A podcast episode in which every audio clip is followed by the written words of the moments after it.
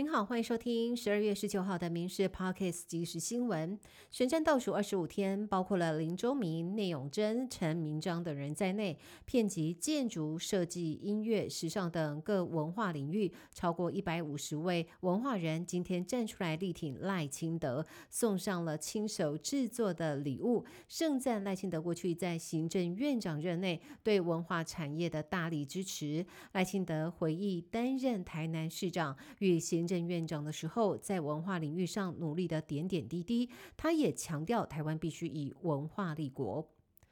社群平台 d c a r 遭检警搜索，那么检警调查使用账号匿名发文，涉及诈骗、讹少、妨害名誉等上百件案子。十一月上门调阅，各自追查，但是公司收到搜索票之后，却搬出了大法官视线条文，以保障言论自由，拒绝配合，引发舆论延烧之后，十八号一早，内湖分局持搜索票前往 d c a r 公司。这次 d c a r 回应说，在保障用户资讯隐私权的前提之下，会协助执法机关侦办案件。另外，在执法机关有揭示必要文件的前提之下，都会配合提供对应的资料。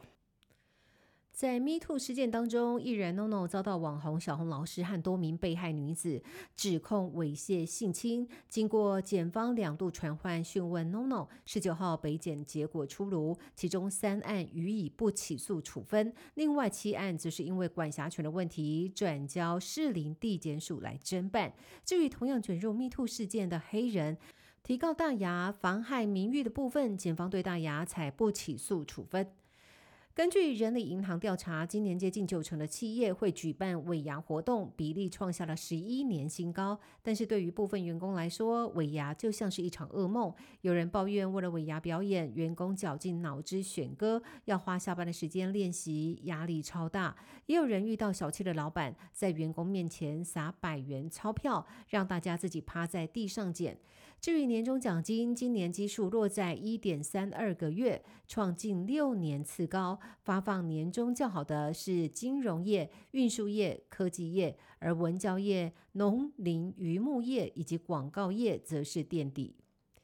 南投和万山五林停车场周末都吸引爆满的人潮，出现了交通乱象，开车族也找不到车位。林业保育署南投分署决定改采停车收费制，将会在明年的三月试营运。而在亲近农场周边也有类似的状况，农场附近两处委外经营的私人停车场，十二月十八号起改采收费计时，无收费上限，让占位的露营族全都吓跑。中国甘肃临近青海省的宁夏回族自治州，在昨天深夜发生了规模六点二地震。由于震源的深度呢只有十公里，及浅层地震的威力强大，甘肃和青海都传出灾情，死伤人数不断的增加。截至中午，至少有一百一十八人死亡，超过五百人受伤。由于余震不断，民众只能够逃到零下十九度的户外去避难。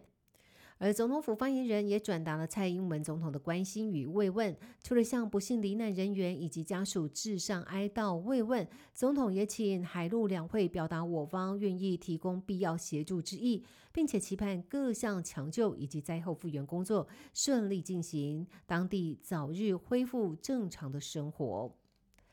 台湾篮坛又有大咖的球星重磅加盟，T1 台匹云豹以十天短约签下了四个 NBA 明星球员，表弟考辛斯希望能够复制去年的魔兽旋风。表弟今年三十三岁，四度入选 NBA 明星赛。场均能够攻下十九点六分、十点二个篮板，还有百分之三十三的外线命中率，是全能中锋的代表性人物。但这一次表弟并非签下整季的合约，